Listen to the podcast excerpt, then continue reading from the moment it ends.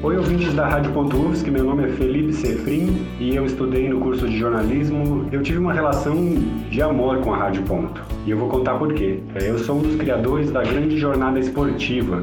Isso começou lá atrás, em 2004, e de uma forma bem analógica, digamos assim. Não tinha TV, então a gente conseguiu uma TV, colocou uma TV dentro do estúdio e aos poucos começou a transmitir os jogos da Liga dos Campeões. Conseguimos colocar uns radinhos espalhados pelo corredor do curso e pela, pelo básico.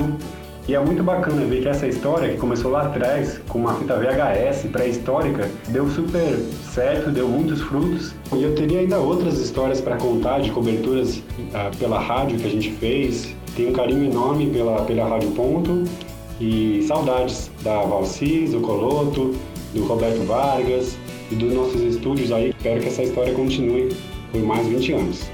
Um abraço! Rádio.UFSC, 20 anos. Curso de Jornalismo UFSC, 40 anos.